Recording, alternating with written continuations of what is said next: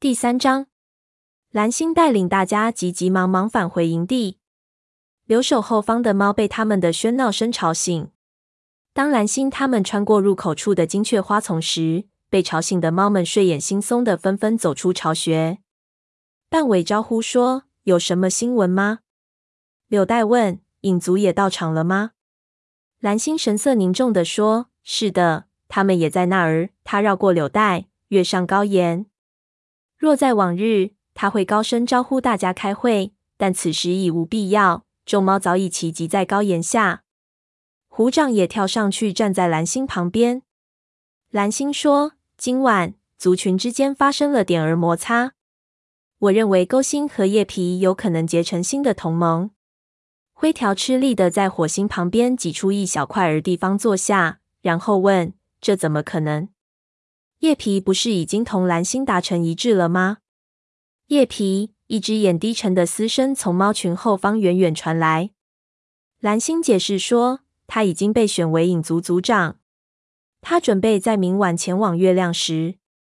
没有事先得到星族的许可，谁都不能在森林大会上代表本族发言。一只眼嘴里咕咕哝哝，但所有在场的猫都听见了。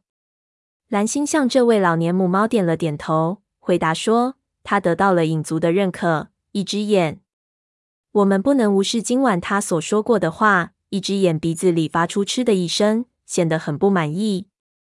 蓝星抬起头对大家说：“在大会上，我主张把风族找回来。不过勾心和叶皮对这个提议不以为然。”灰条高声说：“他们不可能因为这个问题而结成同盟的，是吗？”在捕鱼权的问题上，他们双方几乎干起仗来。火星扭头对他说：“难道你没有瞧见他们在大会结束后交换眼色吗？他们都对风族的领地感到炎热。”坐在白风身边的沙爪问：“这是为什么？”白风回答：“我怀疑影族在有意隐藏实力。叶皮的野心超乎我们的想象。”柳带大声说：“但是河族这么做有什么好处？”河里的鱼足以使他们衣食无忧了。去高地捉善跑的兔子，路程可不近哟。斑尾是昔日族里最漂亮的猫，如今因上了年纪，声音变得嘶哑低沉。他开口说：“在大会上，河族里有些老年猫说，两腿动物占据了他们的部分河段。”双毛说：“没错，他们说两腿动物们在河边扎起帐篷，把鱼儿都吓跑了。”他们也只能躲在灌木丛里，饿着肚子，在一旁眼睁睁的瞧着。蓝星想了一会儿，说：“如今我们必须谨慎行事，不能采取任何可能拉近影和二族的举动。”奔风、陈爪，你们负责夜间巡逻。一阵冷风吹过，树上的枯叶发出刻刻的声响。众猫一边窃窃私语，一边返回巢穴。夜晚，火星做了一个梦。梦里一片漆黑，不远处就是雷鬼路，那里轰鸣隆隆，臭气熏天。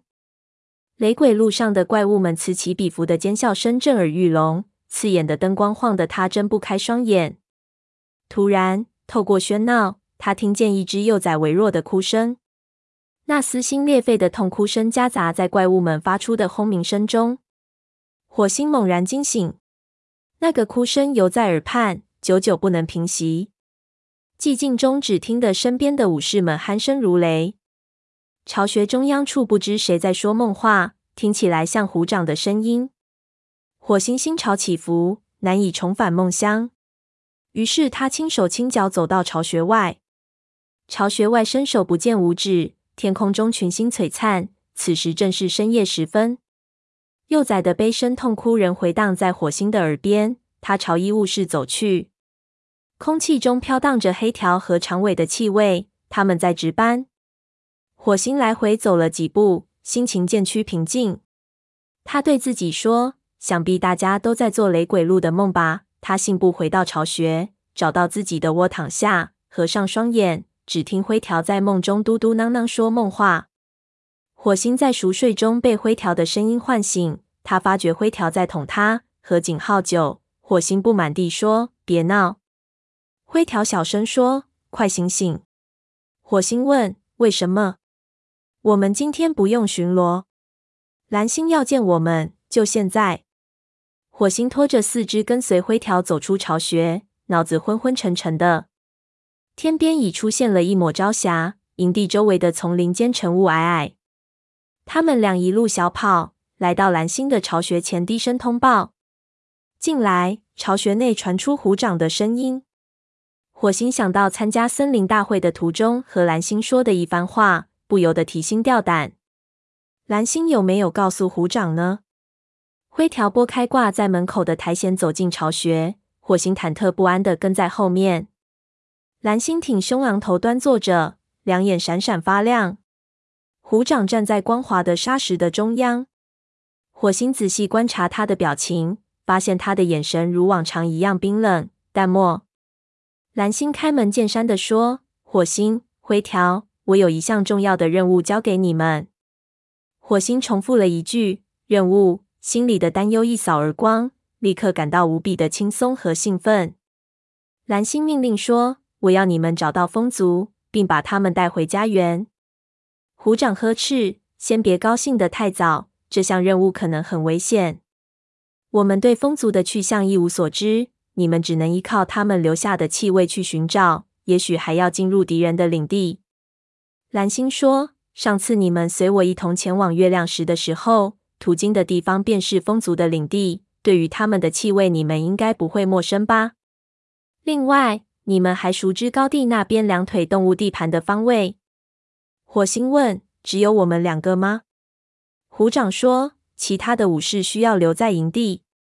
落叶季节就要到了，我们要尽可能收集食物。未来几个月捕不到什么猎物。”蓝星点头说。虎掌会帮助你们准备这次出行。火星如芒刺在背，蓝星一如既往的信任虎掌，为什么偏偏自己就不信任虎掌呢？蓝星继续说：“你们要尽快出发，祝你们好运。”灰条向他保证：“我们一定会找到风族。”火星定了定神，点头称是。虎掌陪他们一同走到外面。你们还认得去风族领地的路吗？呃。记得，虎掌，我们才刚刚……火星急忙插嘴打断灰条的话。刚刚在几个月前去过那里。他瞪了灰条一眼，提醒灰条小心说话。灰条差点儿就把几天前他们和乌爪去过那里的事情给泄露出去。见虎掌没有作声，火星紧张的喘不过气来。虎掌有没有注意到灰条一时失口呢？隔了好长一会儿，虎掌问。你们还能回忆起风族的气味吗？火星暗暗吁了口气。他们俩点了点头。火星心头浮现出一幅在金雀花丛中找寻风族的画面。虎掌顿了顿，接着说：“出发前去黄崖那里取些草药，它能帮助你们增加体力，忍饥挨饿。别忘了，叶皮今晚要去月亮石，路上别撞见了。”火星回答：“是。”虎掌，灰条拍胸脯说：“我们绝不会让叶皮发现行迹的。”虎掌说：“希望如此。去吧。”他没再多说，转身走开了。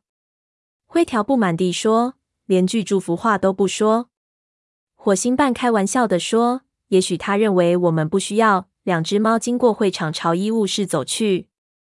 火星暗自寻思：虎掌对待他们的态度与对待其他武士的态度并无差别。难道他并不像乌爪认定的那样是个阴险的家伙吗？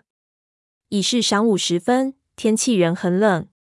不过，随着白昼一天天缩短，火星身上的毛也越长越厚，因此也不觉得十分寒冷。医务室位于香薇通道的尽头，尽头处是一片阴暗狭小的空地，在空地的一角有一块裂开的大石头，石缝中便是医务室了。半夜以前就住在里面。火星想起那位温柔的玳瑁色的医生，心中隐隐作痛。自从班夜死后，火星一直对他念念不忘。灰条叫喊道：“黄牙，我们来取一些草药，出远门用。”岩石的裂缝内响起低沉嘶哑的应答声。黄牙从裂缝中走出来，问：“你们要去哪里？”火星美滋滋地说：“我们奉命去寻找风族。”黄牙大声说。成为武士后第一次执行任务吧，恭喜恭喜！我给你们拿草药去。”说着转身离开。不一会儿，嘴里衔着一小捆干草叶回来了。他把草药放在地上，说：“慢用。”火星和灰条吃着这些草药，嘴里什么味都没有。灰条啐口唾沫，说：“味道还是这么难吃。”火星点点头，脸部轻轻抽搐了一下。上次他们随同蓝星前往月亮时的时候，半夜给他们吃的也是这种草药。灰条咽下最后一口草药。用鼻子顶顶火星的肩头，说：“好了，细嚼慢咽的家伙，出发吧。”他同黄牙道了声别，从裂缝中冲了出去。等等我，火星说着，也站起身往外走。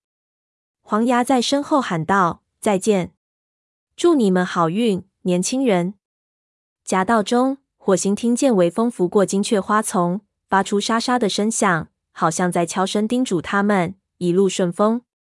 多加保重。